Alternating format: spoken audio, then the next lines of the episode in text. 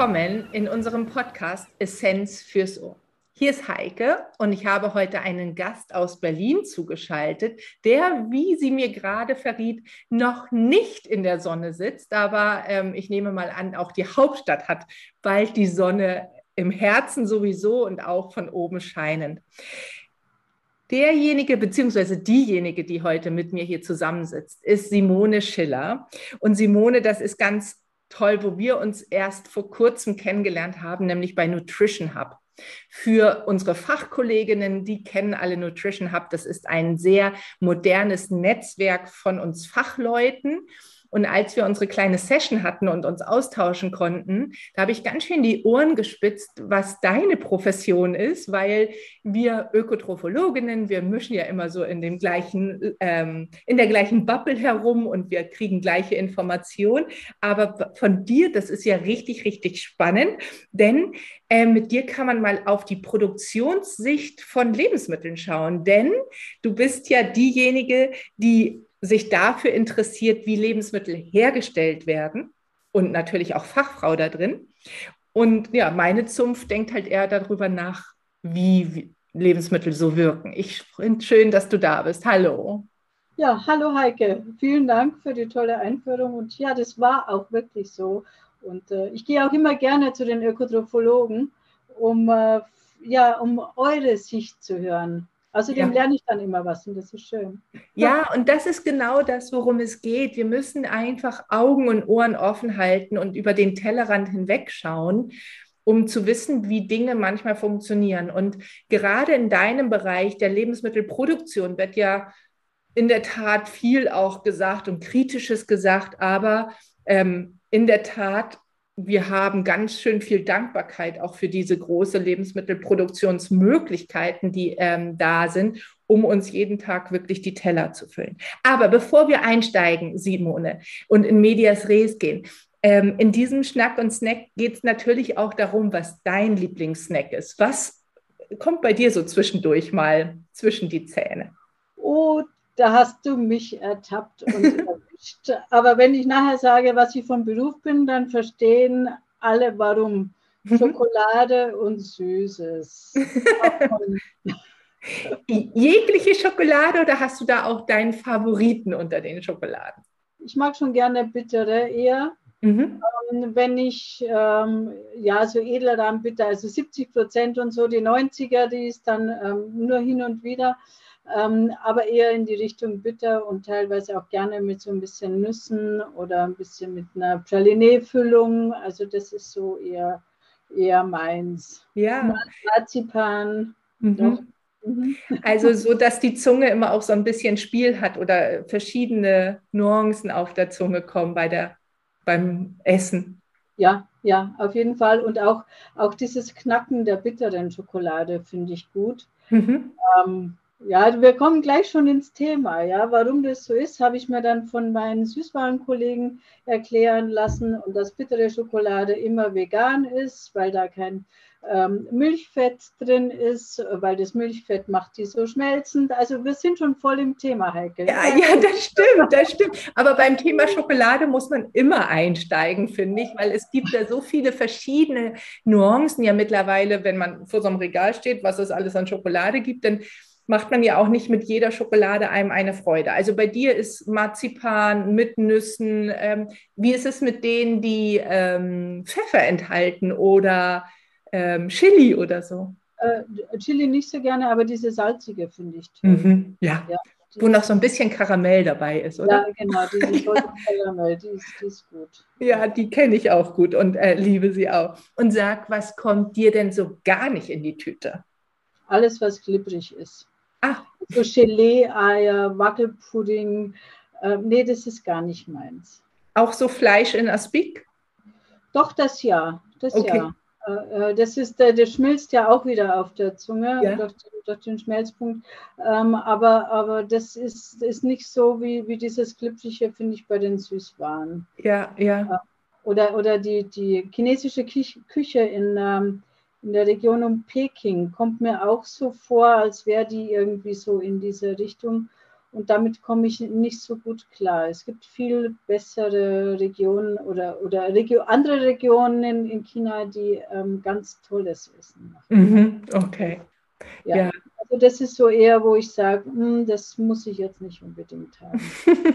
okay, aber es gibt ja viele Möglichkeiten. Es gibt ja immer nur so Sachen, wo man sagt, oh nee, auf gar keinen Fall will ich das auf meinem Teller haben. Und wir sind, wie du eben schon sagtest, ja direkt in Medias Res fast eingestiegen mit der, den verschiedenen Schokoladen, denn ähm, besonders neugierig, wie ich eingangs ja schon gesagt habe, bin ich geworden, weil du als Geschäftsführerin für die Deutsche Landwirtschaftsgesellschaft im Fachzentrum Lebensmittel arbeitest. Also du kümmerst dich, wie schon gesagt, um das, wie Lebensmittel hergestellt wird.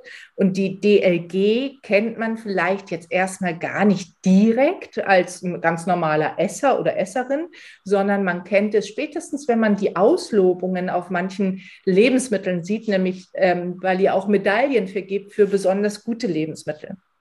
Also, spannend ist jetzt mal zu fragen, wie dein Werdegang eigentlich war wolltest du dich schon immer um Lebensmittelqualität kümmern?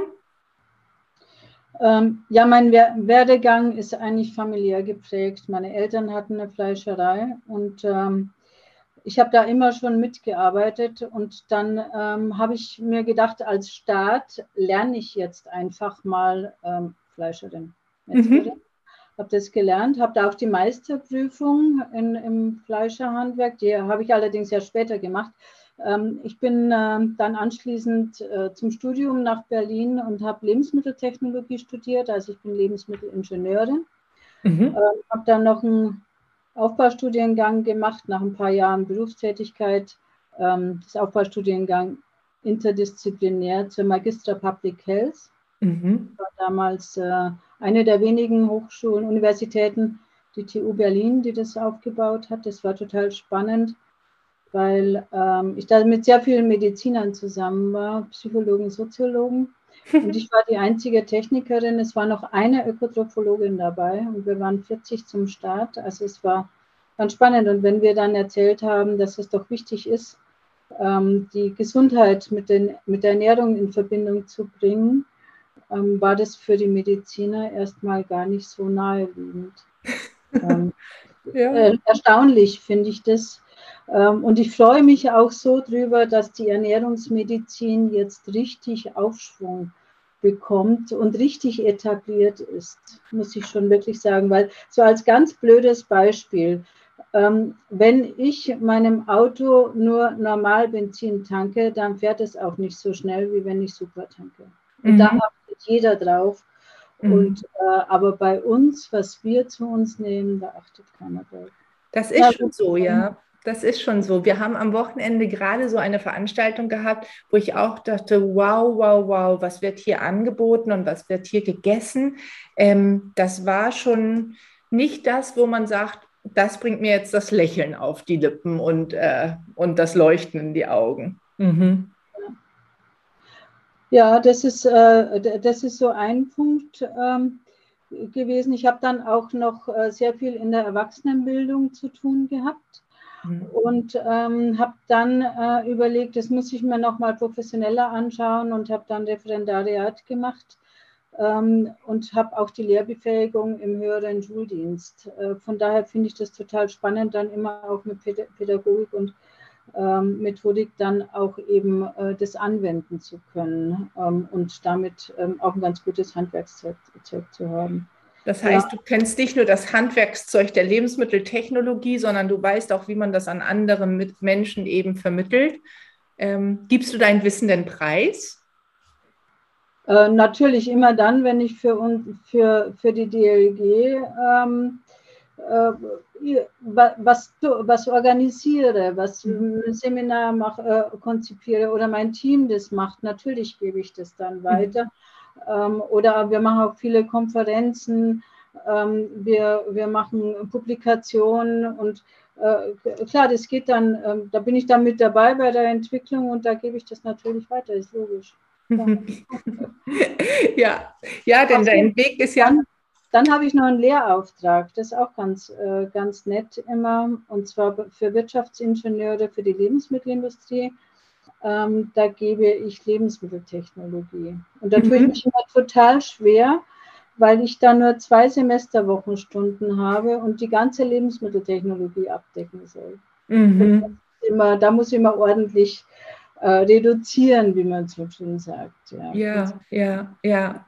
Damit die Studierenden auch alles erfahren, was sie so zu erfahren haben aus der bunten Welt der Lebensmittelherstellung. Ja. Ja. Es sind Gott sei Dank sehr viele dabei, die schon eine Ausbildung haben, sodass ich mhm. gut ansetzen kann. Ähm, aber trotzdem ist es immer schon eine Herausforderung. Das denke ich mir, ja, das denke ich mir. Was sind denn so die Hauptthemen, wo die Studierenden vielleicht am meisten die Ohren spitzen? Ich habe nämlich, wenn ich, als ich über dich ähm, das Gespräch vorbereitete, habe ich gedacht, Sensorik ist so ein richtig wichtiges Thema. Also was haben wir gerne auf der Zunge? Ähm, wie, wie muss es schmelzen, um nochmal bei der Schokolade zu sein, damit wir sie mögen? Ähm, und warum mögen wir auch nochmal beim Thema Schokolade, warum mögen wir manche auch überhaupt nicht? Also das Thema Sensorik, was ist das überhaupt? Kannst du das beschreiben, Sensorik? Äh, ja klar, das ist eine, das Erfassen der Lebensmittel mit den, mit den fünf Sinnen. Ähm, also mit Sehen, Hören, Fühlen, Tasten, äh, Schmecken und Riechen. Und äh, natürlich hat jeder und jede auch äh, seine Vorlieben und äh, entsprechend auch teilweise, äh, wie man eben ähm, sozialisiert wurde. Und ähm, wir wissen ja auch zum Beispiel, ähm, dass der Geruch ähm, am, in dem Gehirnteil verankert ist, ähm, was wirklich so zu dem ursprünglichen, zum ältesten Gehirn ist. Also das heißt, die Gerüche aus der Kindheit, wenn die mit einem positiv assoziiert sind, dann bleiben uns die. Mhm. Das ist so, das ist ein so eine, eine, spannende Geschichte. Ich bin natürlich auch da keine ähm, Neurowissenschaftlerin, aber auch da gibt es ja unwahrscheinlich tolle Ansätze. Mhm. Ja.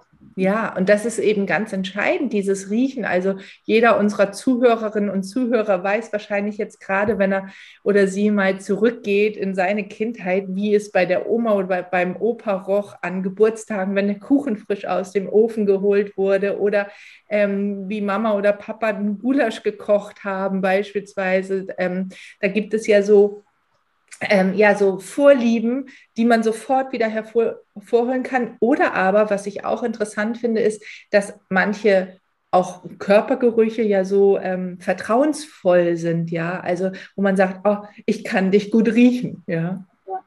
Äh, es gibt ja sogar Immobilienmakler, die vorher noch einen Apfelkuchen backen in Wohnungen, damit, der, damit es heimelig ist. Das habe ich auch schon gehört. Phänomenal. Oh, das, ist, das ist mir neu. Ja, ja, ja. Interessant, damit man, ja. damit man sich gleich heimelig fühlt. Ja, ja. ja. Und ich finde es ja auch appetitanregend. Also wenn ich ähm, in der Ernährungsberatung habe ich das manchmal, dass ähm, Menschen so sagen, ich bin eigentlich satt. Und dann gehe ich an einer Bäckerei vorbei und da riecht es jetzt hier in Hamburg beispielsweise nach Franzbrötchen oder nach irgendwas, was frisch aufgebacken wurde. Ich muss das essen. Ja. Oder? Ja, das ist, ist häufig so. Mhm. Ja. Das, äh, ähm, das wird schon auch äh, teilweise eingesetzt. Mhm. Ähm, diese, diese Gerüche, dass man da einfach Lust auf kriegt, also auch ja. von den Marketingleuten ja. wird eingesetzt. Na gut, aber die Sensorik, ähm, vor allen Dingen die Humansensorik. Also ich habe mir in der Zwischenzeit angewöhnt, auch nur von Humansensorik zu sprechen, weil das andere ist die Sensortechnik ähm, mit den Sensoren. Ja? Ah, also, die Techniker, die, die sprechen immer von Sensorik, wenn die von Sen Sensortechnik sprechen. Also deswegen muss man da jetzt auch äh, differenzierter sein in der, in der Ausdrucksweise, im Wording. Ähm, also von der die Humansensorik ähm, ist ja nicht nur, ob es mir schmeckt oder ob es gut schmeckt oder besser schmeckt, sondern man kann ja damit auch äh, herausfinden, ob ein Produkt technologisch einwandfrei ist. Mhm. Und das ist die, die Humansensorik, die die DLG einsetzt. Also mhm. diese Medaillen werden nicht äh, verteilt, ob ein Produkt jetzt besonders gut schmeckt oder ähm, ja, wem soll das denn gut schmecken? Dir, mir, wenn es mir gut schmeckt, äh, muss es noch lange nicht dir gut schmecken. Mhm. Und ähm, wir prüfen nur, ob das Produkt technologisch einwandfrei ist. Was ist ein technologisch einwandfreies Produkt? Also wann, wann, würde, wann wären Störfaktoren dabei oder so? Ja, ja, wir, wir, das ist eine sehr gute Frage, weil wir müssen das ja beurteilen mit unseren Prüfern.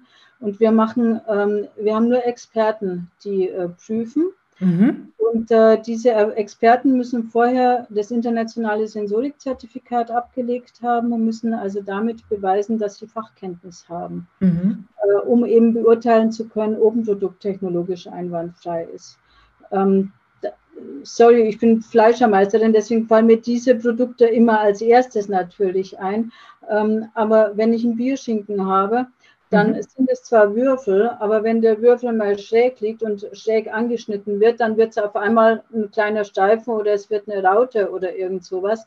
Und da muss der Prüfer wissen, ob das besser geht oder ob das nicht besser geht. Ah. Ja, das bedeutet dann äh, eben mit der Fachkenntnis zu entscheiden, ist das Produkt technologisch einwandfrei oder nicht.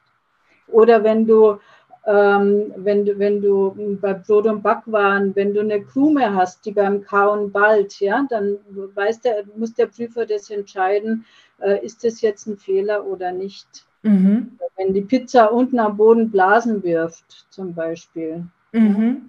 Wenn man so. sie so und so backt. Ja, genau, ja. ja. ja. Ah, oder, ja. ja. Das heißt, wenn, ja.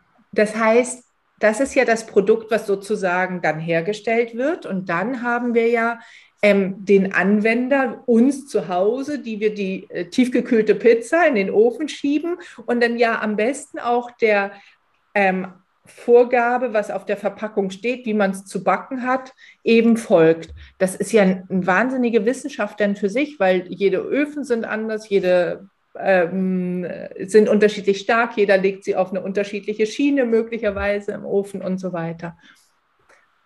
Willst du jetzt wissen, wie wir das prüfen? Das ja. ist total spannend. Das ist total spannend, unsere Prüfung, gerade jetzt bei den Pizzen. Ähm, wir haben erstmal ähm, normale Haushaltsherde. Mhm. Äh, und die messen wir vorher mit Thermometer und so weiter, wie die sich mit der Temperatur verhalten, ob die auch wirklich die Temperatur haben, die dann, die eben angezeigt ist.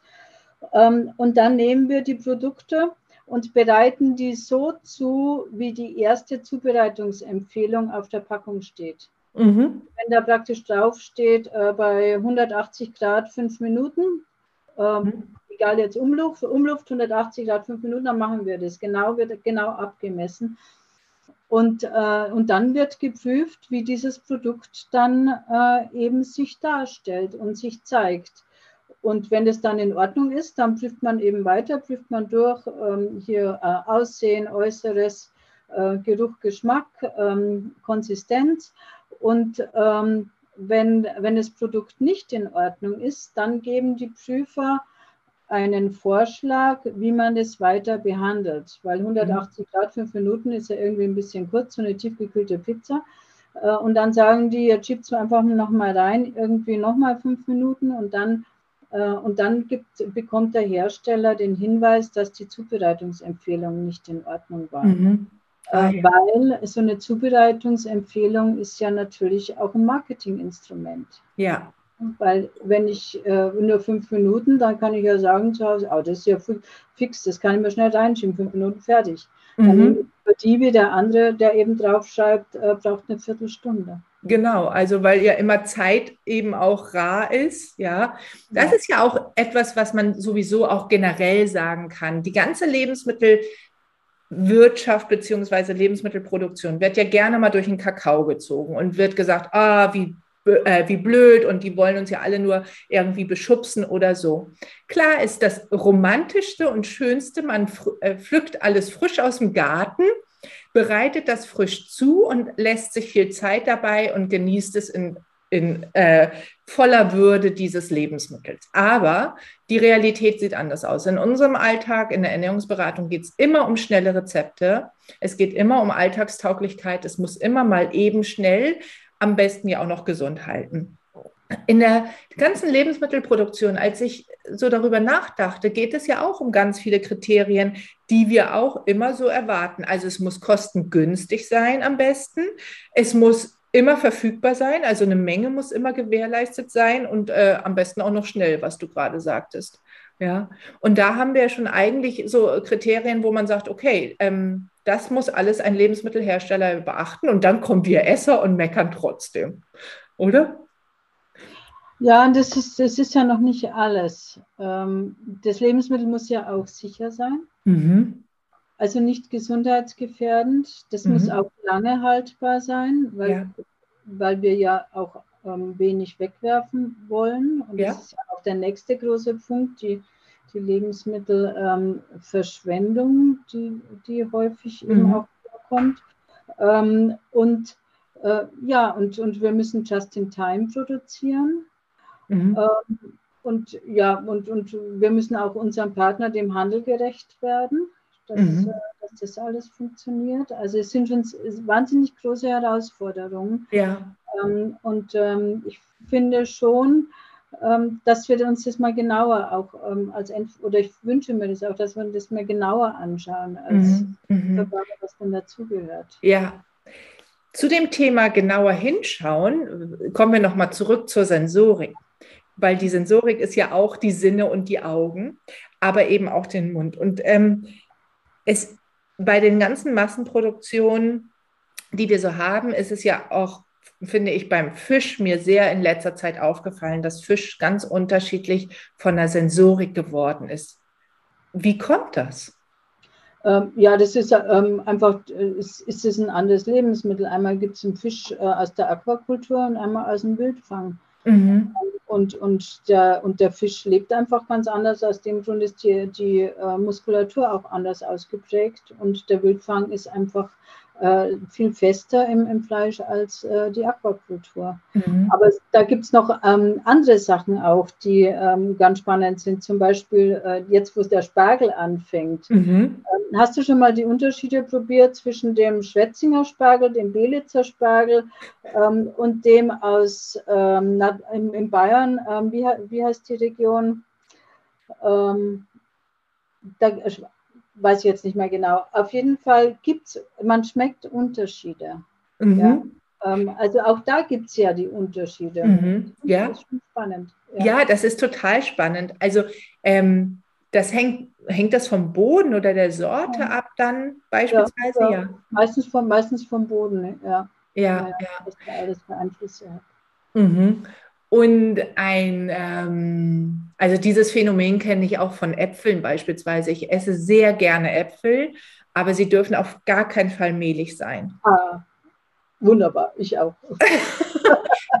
auf der anderen Seite ist mir ein Granny Smith zu knackig. Und zu, also das ist auch nicht meine Art von Apfel. Es ist, ähm, eigentlich gibt es diese ganz alten Sorten, die man wieder entdeckt und die wieder kommen. Ähm, das sind so Sorten, wo ich sage, ja, da ähm, kommen wir der Sache näher. Die schmecken mir wahnsinnig gut und lecker.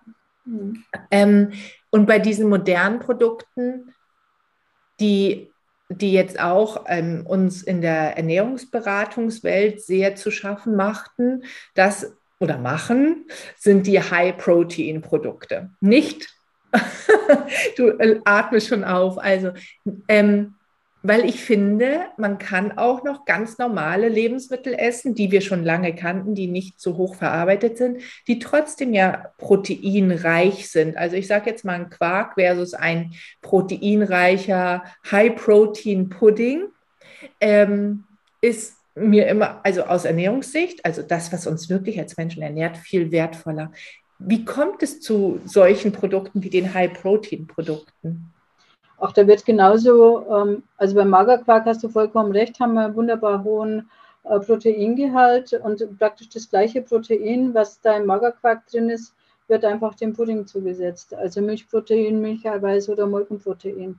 Das okay. wird dann daraus eben gewonnen und es wird dem halt zugesetzt. Und da sind halt ähm, äh, Technolog sind äh, Grenzen gesetzt. Wenn du zu viel zusetzt, wird es irgendwie griesig und so. Mhm. Ähm, aber insgesamt ist das eigentlich, kommt es einfach dem Wunsch der Endverbraucher nach, äh, nach diesem Protein-Hype. Ähm, mhm. Ja, das der ist grade. einfach, ja, der gerade ist, ähm, mhm. die, diese, ganzen, diese ganzen Sachen. Aber ähm, wenn mich jetzt äh, jemand fragt, ähm, wie kann ich mich proteinreich ernähren, dann sage ich einfach Magerquark, weil da mhm. die, ähm, die Wertigkeit ja auch am besten gegeben ist.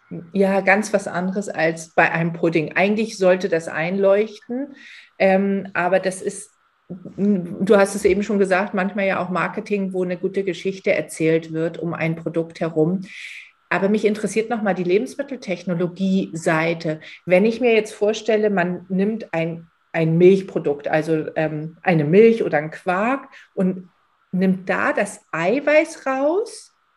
Kann man, also wie funktioniert so ein Prozess und wie kriege ich es dann in einen Pudding rein? Du kannst ja, kannst ja auch aus der Molke. Also erstmal ist es so, dass in den Molkereien ähm, wirklich die ganze, die gesamte Milch wird wirklich verarbeitet. Da wird, mhm. bleibt nichts übrig. Mhm. Äh, und so haben wir ja, wir haben ja die Molke aus dem Käse. Und mhm. da sind ja auch Resteiweiße drin. Und die, mhm. der, die werden äh, rausgetrocknet, das Wasser, Wasser wird verdampft und dann hat man eben den, äh, das Molkeneiweiß und kann es dann wieder zusetzen. Und das setzt man dann Puddings oder was auch immer ja. zu. Ja, ja. Genau. Und da ist dann die Sensorik ganz entscheidend, glaube ich, äh, was letztlich das Gefühl auf der Zunge ist, richtig? Ja. Diese ähm, griechischen Joghurts, die in Amerika so in sind oder waren, weiß nicht, wie das da jetzt im Moment ist, aber da gibt es ja äh, Greek-Style-Joghurt äh, mit 0% Fett. Ähm, das läuft, und, aber der griechische Joghurt, man kennt den ja eigentlich, dass der fest ist und dass der 10% Fett hat. Ja. Aber das geht natürlich, also die Amerikaner sind ja da nochmal ein Stückchen extremer als wir. Äh, und da habe ich eben auch gesehen, Greek-Style-Joghurt mit 0% Fett, da wird diese Festigkeit, läuft, das geht dann alles nur über Eiweiß. Mhm. Und kann man auch diese Cremigkeit hinkriegen in einem Greek-Style-Joghurt mit 0,1% Fett? Nicht so wie den, wie den echten. Nee. So weil, weil diese das, Cremigkeit immer auch auf der Zunge. Ja, ja, die Cremigkeit ist schon der Fettanteil, oder? Ja, auf jeden Fall. Ja. Oder gibt es da auch irgendwelche Alternativen, wo man sagt, ähm, ich, wenn ich das und das auf die Zunge tue, dann äh, in das Produkt tue, dann habe ich auf der Zunge ein ähnliches Gefühl? Ich glaube nicht.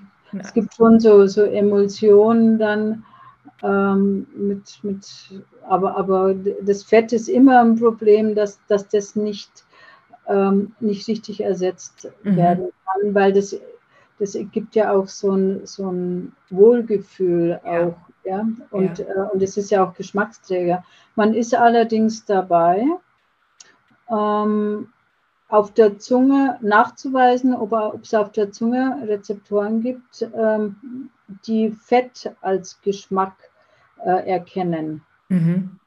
Von Anfang, wir haben äh, süß, süß äh, salzig, ähm, äh, bitter und sauer. Sauer, danke, hilf mir vor lauter Aufregung. Äh, und, und Umami. Umami mhm. war das letzte, was, wir, was man gefunden hat, ist noch gar nicht so lange her. Diesen äh, würzig äh, fleischigen Eiweißgeschmack. Und da ist, und, und das kann, können wir auf der Zunge alles erkennen. Aromen nicht. Aromen gehen ja nicht über die Zunge. Ähm, aber da ist man gerade am Untersuchen, ob man nicht eventuell sogar auch Fett auf der Zunge erkennt. Mhm also geschmacklich erkennen kann, nicht nur von der Textur, weil also ja. die Zunge, die ist ja, ich habe mal so eine Zahl gehört, siebenmal sensibler als unsere Fingerkuppe. Das weiß man spätestens, wenn man ein kleines Loch in den Zähnen hat, dass man immer mit der Zunge da dran ist und man hat das Gefühl, das ist ein Megaloch und dabei sagt der Zahnarzt, nee, das ist ganz klein. Ähm, aber die Zunge macht halt alles riesengroß ähm, und wie, ist wie eine äh, sehr starke Lupe im Mund. Und eben auch bei, ähm, ich, und das, jetzt sind wir nochmal bei der Schokolade. Ich finde, das ist auch ganz entscheidend, wie eine Schokolade vom, vom Schmelz beispielsweise ist. Ähm, ist ja, hat ja auch einen Anteil von Fett. Und da sagen eben einige, wie du es eingangs auch sagtest, mir fehlt bei der Zart-Bitter-Schokolade häufig der Schmelz. Also ähm, das ist das, was dieser Schokolade ja ein bisschen abgeht, dass sie nicht hat, ne? Ja, eben weil die, weil die Fettstruktur eine andere ist. Ja, ja. Ganz was anderes, ganz andere Esser lieben ja das knackig. Mhm. Also ähm, beispielsweise kenne ich das aus meiner Familie von meinen Neffen, dass die das lieben, wenn im Müsli obendrauf sowas rumschwimmt. Also beispielsweise irgendwelche Smacks oder irgendwelche Extrudate werden die ja genannt. Also so aufgepufft irgendetwas.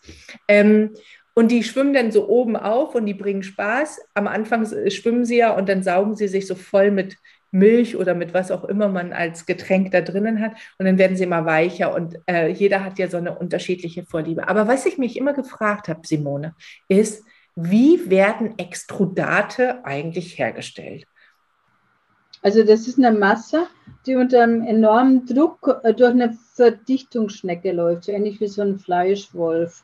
Und mhm. da wird es erhitzt. Und wenn es austritt, dann fällt der Druck ab und, da, und das Wasser verdampft und dann wird das Produkt total gelockert und diese, dieses Vernetzte, diese vergleisterte Stärke, das äh, bildet dann äh, dieses Netz. Äh, also das ist alles. Und, mhm. ähm, äh, und, und da entsteht dann eben diese Porung. Äh, mhm. Und da gibt es dann auch die Röst- und Trocknungsaromen. Ähm, und so kann, so kann man das machen. Also es ist eigentlich nur ein ähm, fester Druck und dann entspannen und dann das ist das alles ist extrudieren. Das und da, dann so Luft noch reintun, also Sojaschnetzel. Nee, das von alleine, weil das Wasser verdampft und dann eben dieses, dieses Gerüst entsteht. Ah ja, und das ist eigentlich ein ganz interessantes Produkt, finde ich, weil einerseits es bringt Spaß manchen auf dem Müsli, andererseits ist es natürlich auch ein sehr, sehr lang haltbares Produkt. Wenn man jetzt sagt, das sind die Sojaschnetzel beispielsweise, die ich nochmal mit Wasser oder mit Gemüsebrühe vollsaugen kann, um es als Fleischersatz zu nutzen. Eigentlich schon ganz schlau. Würdest du, wenn du meinen Job machen würdest, ein Ernährungsberater wärst, würdest du ähm, die empfehlen die zu essen, weil man irgendwie sagt, äh, ist doch immer praktisch. Ich nämlich empfehle diese, weil man sie eben lange zu Hause haben kann. Und wenn der Hunger kommt und man hatte keine Lust einzukaufen, dann ähm, kann man immer noch was Sinnvolles daraus machen. Wie siehst du das? Äh, meinst du jetzt diese Sojawürfel? Zum Beispiel, ja. Die es schon seit tausend Jahren gibt, ja. Ähm, ja genau. Äh, ja, ja, äh, die kann man ohne weiteres nehmen. Und das Soja ist ja dann eigentlich auch nur für uns äh, auch zugänglich, wenn man das ähm, oder, oder verwertbar. Mhm. Ähm, das, das, kann man auf jeden Fall machen. Das ist überhaupt mhm. kein Problem. Ja, ja, okay. Etwas anderes Spannendes sind ja Verkehrsbezeichnungen. du lachst schon. Ähm, denn wer mit offenen Augen durch den Supermarkt geht und sich Produkte anschaut, der merkt, dass beispielsweise Namen oder die Verkehrsbezeichnung, unter welchem, unter was, wie, was ist eigentlich eine Verkehrsbezeichnung? Wie beschreibt man das eigentlich? Eine Produktbeschreibung? Ähm, ja, das ist, das ist der, die Bezeichnung, ähm, die ähm, das Produkt beschreibt. Mhm. Wie es in Verkehr gebracht werden darf. Ja, in genau, den genau. Lebensmittelhandelsverkehr sozusagen. Und eines von denen ähm, ist ja die Kalbsleberwurst, die den Namen geändert hat. Vor ein paar Jahren, ja. Ja.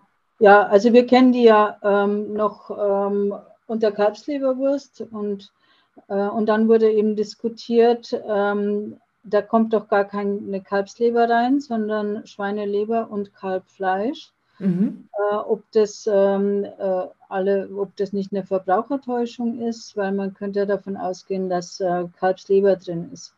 Aber ähm, wer Kalbsleber kennt, der weiß, dass das so ein edles Produkt ist. Und, ähm, und in der Kalbsleberwurst würde dieses edle Produkt ähm, ja fast verschwinden. Und mhm. deswegen war das von vornherein eigentlich immer so, dass der Schweineleber reinkommt und Kalbfleisch, aber da eine ordentliche Menge an Kalbfleisch. Und ähm, das wurde dann heiß diskutiert in der, in der Community in allen Bereichen, vor allen Dingen auch in der Lebensmittelbuchkommission. Erzähle ich gleich, was das ist, ganz spannende mhm. Geschichte.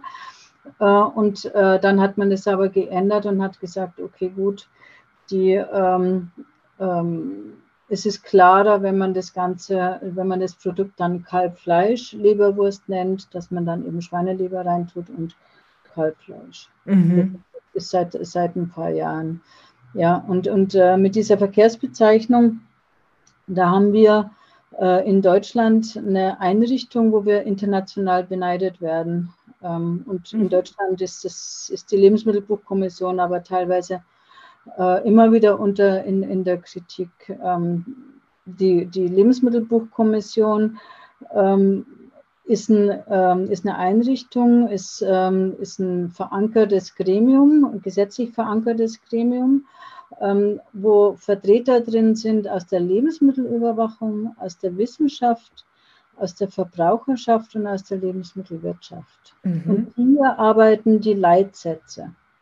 Und die Leitsätze haben den Status ähm, eines Sachverständigengutachtens. Also mhm. das heißt, wenn ich jetzt ein Produkt herstelle, dann muss ich erst meine Leitsätze gucken, ob dieses Produkt den Leitsätzen entspricht, weil eben in den Leitsätzen das so äh, das allgemeine Verständnis von einem Produkt beschrieben ist und dargestellt ist. Also das, wie das Produkt beschaffen ist, wie die Herstellung der Handelsbrauch ist und wie die Verbrauchererwartung auch ist. Mhm.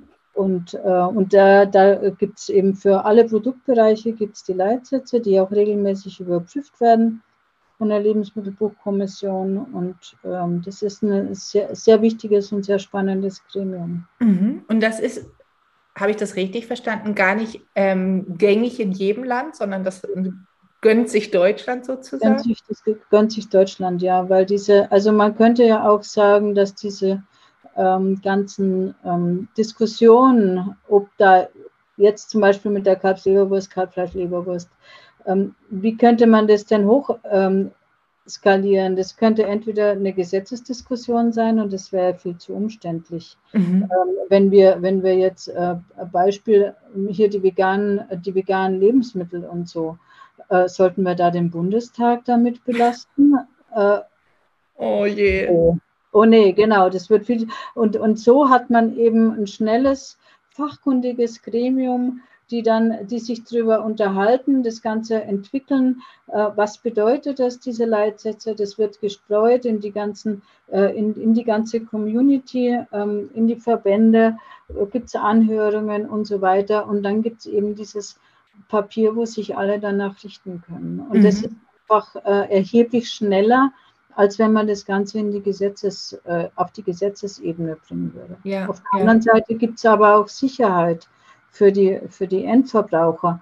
Was ist denn da jetzt drunter zu verstehen? Was mhm. ist denn ein, ähm, ein Weizenmischbrot? Ja? Äh, was, ähm, was ist denn jetzt ein Wiener Würstchen? Ja? Was versteht man unter, äh, unter einer Makrele, äh, unter einer geräucherten Makrele? Das ist alles in den Leitsätzen geregelt, in den verschiedenen natürlich. Mhm. Und ähm, kann man runterladen, kann man sich mal im Internet einfach unter Leitsätze, Lebensmittelbuchkommission. Äh, und dann kriegt man die ganze, was es alles für Leitsätze gibt. Getränkebereich, ähm, alles Mögliche. Das ist sehr interessant, weil ich finde, insbesondere dann, wenn es für uns Verbraucher öffentlich gemacht wird, wie wird eigentlich was geregelt, das ist ja immer die notwendige Transparenz, nach der viele rufen und sagen, das hätte ich ja, das, das hätte ich ja nur mal wissen müssen. Ähm, insgesamt kann man schon ganz schön viel wissen, wenn man äh, weiß, wo es steht. Und äh, das ist natürlich sehr gut, weil diese Lebensmittelbuchkommission, ich wusste, dass wir sie haben und ich kannte auch um deren ähm, Inhalte, aber ich wusste nicht, dass wir beispielsweise die einzi das einzige Land sind, was sowas hat. Und mit der Erklärung, ja, wie sonst müssten das ja Gesetzeswege sein und wen will man damit beschäftigen? Sicherlich nicht diejenigen, die sich um ähm, anderes kümmern sollten. Könnte natürlich jetzt sein, dass die Österreicher oder die Schweizer, da sind wir ziemlich ähnlich, äh, ja. dass die noch sowas haben, äh, aber äh, da bin ich mir jetzt nicht ganz sicher, aber zumindest ähm, weiter im Internationalen, wenn ich in China schon mal referiert habe über unsere Leitsätze, die, das, die staunen darüber, ja, dass, es, ja. dass es eben freiwillig auch ist. Ja, und das ist ja auch im Zusammenhang mit Sicherheit, was wir haben wollen von Lebensmitteln, ganz entscheidend. Ein anderes Thema, wo es auch um Sicherheit geht, ist ja das MHD, oh ja. also das Mindesthaltbarkeitsdatum. Ähm, willst du einmal erklären, wofür es steht? Äh, ja, ganz einfach. Der Hersteller garantiert, dass bis zum Ablauf äh, des Produkts seinen Qualitätsanforderungen entspricht. Mhm. Ja, nicht weniger. Nicht mehr, nicht weniger. Also eine Erdbeermarmelade, also eine Erdbeerkonfitüre, denn eine Marmelade besteht ja immer aus Zitrusfrüchten, wenn man ganz genau sein möchte. Eine Erdbeerkonfitüre ähm, muss am letzten Tag des MHDs immer noch die rote Farbe haben. Das ist, äh, natürlich muss es auch nicht verschimmelt sein und so weiter, aber eben auch die rote Farbe haben. Ja. Und im, ähm, also im Vorgespräch, äh, das wir hatten, da haben wir auch über das MHD gesprochen. Und ähm, wir, also klar ist, das ist nicht unbedingt schlecht, ein Lebensmittel, wenn das MHD abläuft. Und dennoch siehst du ja den sogenannten Augen-Nase-Mund-Test als etwas also kritisch an. Ähm, ich will den kurz einmal erklären, den Augen-Nase-Mund-Test. Manche Hersteller sagen, nehmt das ähm, Produkt in, vor die Augen, wenn es in Ordnung ist, dann ähm, riech es einmal, wenn auch die Nase sagt, es ist in Ordnung, dann nimm ein bisschen auf die Zunge und dann kannst du es essen, wenn alle drei, also Augen, Nase und Mund, sagen, es ist in Ordnung. Und du siehst es kritisch. Wie kommt das? Ähm, ja, also prinzipiell bin ich auch vollkommen deiner Meinung, wenn ich jetzt eine Tropenkonserve geschälte äh, Tomaten habe, die 18 Monate haltbar ist, dann ist die nicht am 1. August 2023 dann schlecht. Ja, mhm. also wissen wir, wissen wir alle. Ähm, und, und so geht es bei vielen Lebensmitteln so, dass, ähm, dass die viel länger noch haltbar sind. Ähm, aber, ich, aber diese, dieser Augen-Nase-Mund-Test, der hat schon auch was mit Sensorik, mit Humansensorik zu tun, wie wir vorhin besprochen haben. Und äh, Laien sind häufig ja nicht geschult äh, in, dieser, in, in der Richtung und ähm, äh, wissen teilweise und, und haben teilweise, kennen ihre Sensorik nicht, kennen ihre Sensoren nicht, so rum.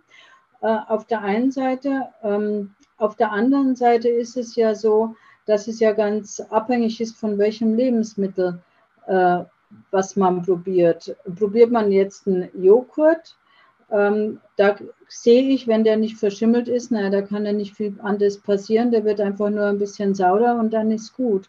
Ähm, aber wenn ich jetzt zum Beispiel ähm, ein Hackfleisch nehme, oder, ähm, oder irgendwie ähm, einfach Lebensmittel, die etwas ähm, hygienisch anspruchsvoller sind.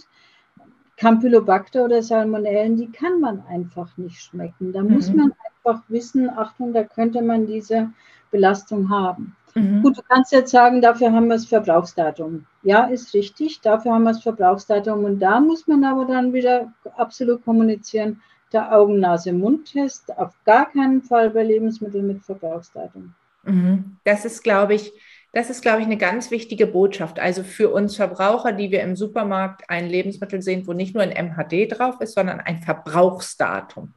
Da würdest du jetzt sagen, da bitte nicht den Augen-Nase-Mund-Test, weil ähm, Salmonellen da drin sein könnten, beispielsweise. Und damit ist ja nicht zu scherzen. Also jeder, der mal eine Salmonellenvergiftung hatte, der weiß, das möchte er kein zweites Mal im Leben erleben.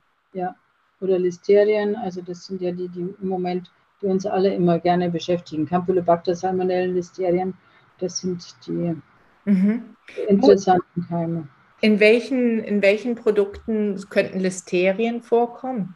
Äh, Listerien sind äh, in, in, auf Rotschmiere, äh, mhm. Käse zum Beispiel, Tilsiter. Ja. Äh, da gibt es öfter auch Rückrufaktionen. Ähm, Listerien sind schon auch auf Fleischerzeugnissen, Salami und sowas. Also das ja. kann da durchaus passieren. Was kennen wir denn aus den Empfehlungen für schwangere Frauen, wo man sagt, ähm, bitte diese Produkte wie Salami oder auch ähm, den Camembert oder ähnliche Käse bitte nicht essen? Äh, Rotschmiere vor allen Dingen. Also die, die ähm, Limburger, alle ah. diese Munster, die so riechen. Mhm. Ähm, da, sind Camembert weniger, weil da die, ist der Schimmelpilz ja außen, der schützt da dagegen. Aber äh, eben diese, diese, die, die, die ähm, äh, außenrum eben mit der Rotschmiere behandelt sind. Also das sind ja auch Mikroorganismen, Hefen und sowas, ähm, ganzer Cocktail. Ähm, und die eben dann so riechen wie so ein Limburger. Die sind ja, das, ja, die, die ja. gefährlichen. Die gibt es ja in Frankreich dann genauso wie bei uns. Ja, das ist, glaube ich, ein ganz anderer Weg durch die Welt der Lebensmittel, den du gehst, im Unterschied zu mir. Und je mehr ich, je länger ich mich mit dir unterhalte, jetzt sind inzwischen schon wieder drei Fragen aufgekommen.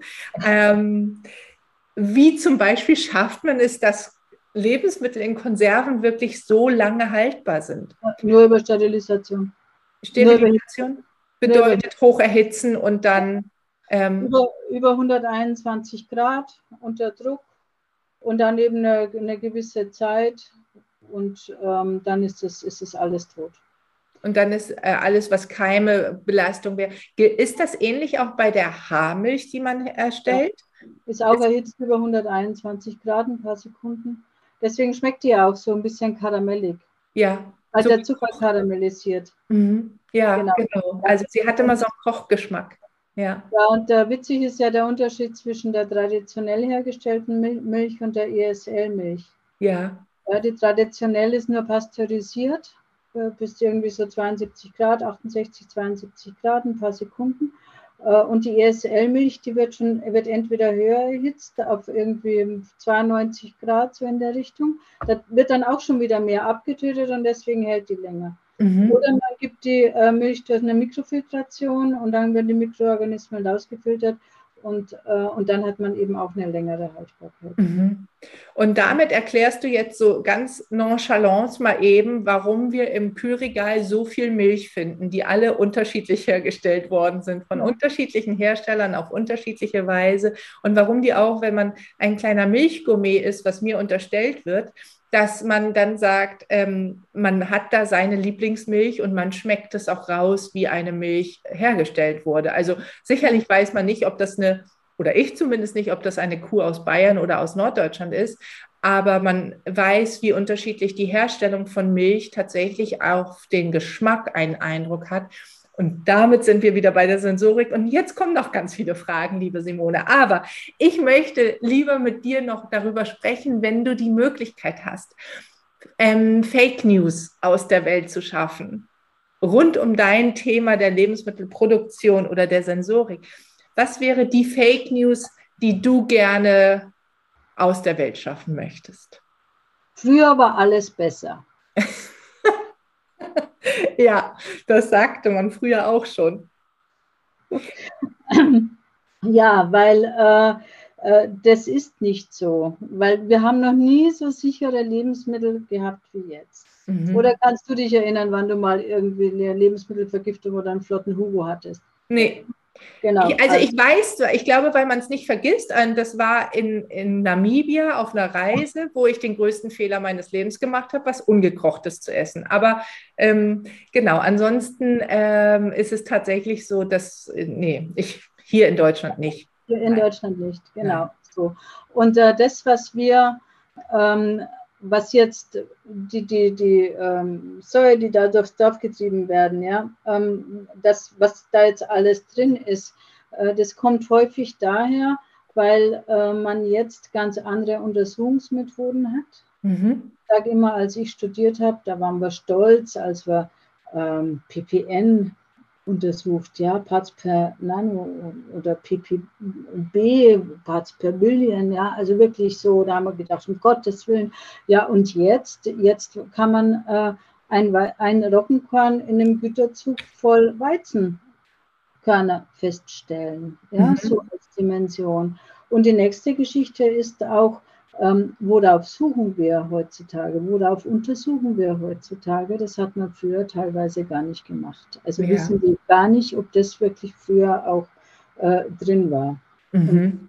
So, ja. also deswegen ist das für mich absolut eine Fake News. Früher war alles besser. Mhm. Früher war alles besser, ja. Ähm, und für die Zukunft, wenn man aus deiner Sicht in die Zukunft schaut und die Lebensmittelproduktion, ähm, Wünsche dafür frei hat, was wäre oder was ist das? Sagen ja, wir, du hast drei Wünsche frei für die Zukunft. Drei, drei Wünsche. Mhm. Okay, der erste Wunsch ist, dass wir selber wieder merken, was wir eigentlich für einen Schatz wir haben, wenn wir in den Supermarkt gehen und wie einfach und leicht alles für uns zur Verfügung steht. Vor mhm. welchem wirklich, was, was für ein Geschenk das ist, was wir da alle haben. Selbst, mhm. selbst wenn wir jetzt, wenn man aufs Geld schauen muss, aber man hat, man kann trotzdem auswählen und es ist alles da. So, ja. Das, das, ist das, das ist ein Wunsch, dass wir uns dessen wieder bewusst werden. Ja. Und dann gleich anschließend daran, dass wir lernen, verantwortungsvoll mit den Lebensmitteln umzugehen. Mhm. Ähm, einfach äh, nicht das, was da im Kühlschrank hin, nach hinten gerutscht ist, einfach wegzuwerfen. Dass mhm. gar nichts nach hinten rutscht, das darf eigentlich gar nicht passieren. Äh, und, und das, da, vor allen Dingen, dass man dieses Wegwerfen, dass das nicht so normal wird. Mhm. Ja, wenn ich in den Park gehe und da ist eine halbe Pizza im Müll, mhm. das, das, das, tut mir in der Seele weh. Das ja. geht nicht. Ja. So. Das, mhm. Und der dritte Wunsch ist, ähm, das ist, der bezieht sich so ein bisschen auf die Fake News, dass wir bei Lebensmittelskandalen und die werden immer wieder, passiert immer wieder, dass wir da einfach mal hinterfragen, kann es eigentlich sein? Steckt da nicht noch was anderes dahinter? Ähm, dass man nicht jedem Skandal von vornherein glaubt und dann noch eins mehr draufsetzt. Mhm. Ja, das ist in der Tat ähm, etwas, was ich sehr verstehen kann, was du sagst, ähm, dass man tatsächlich erstmal alle Informationen sich zusammenholt für, ein echte, für eine echte Einschätzung oder einen echten Kommentar dazu. Wir haben ja das Phänomen, und ich vermute, das wird nicht weniger werden, dass wir in den Zeitungen, Zeitschriften, überall immer Headlines brauchen, ähm, aus Sicht der Autoren, die reißerisch sind, also auch ähm, ein, ein Buch vielleicht, das mich sehr, sehr beschäftigt hat, das ist die vierte Gewalt, da geht es um die großen Leitmedien und wie die auch ähm, den sozialen Medien sehr viel nacheifern und auch immer so Headlines brauchen, um gekauft zu werden, um, ähm, ja.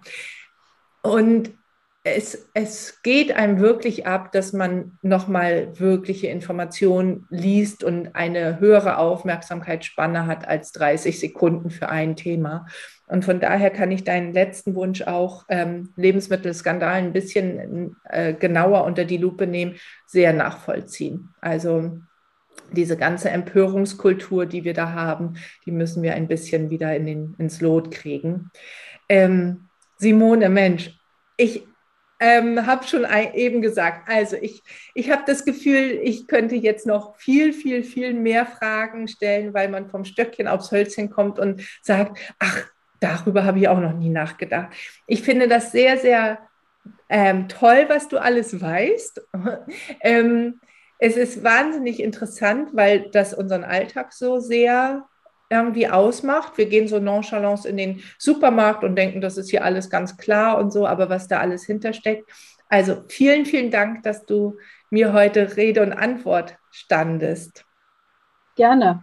Hat total Spaß gemacht. Auch ich könnte noch weiter äh, mich mit dir unterhalten. Vor allen Dingen würde ich ja gerne auch noch mal mehr fragen an dich, weil äh, ich, mir fehlt ja immer auch ein Teil davon, von dem, was ich weiß. Also von daher. In in diesem hören uns. Das werden wir in diesem Sinne reißt der Faden, der Gesprächsfaden hier nicht ab. Aber für den Moment werde ich erstmal jetzt alle Zuhörerinnen und Zuhörer auch das äh, sacken lassen, was wir hier erfahren haben über die äh, Produkte in den Supermärkten und sag nochmal Danke und sende die Sonne jetzt nach Berlin. Dankeschön. Tschüss, Simone. Vielen Dank. Tschüss. Tschüss.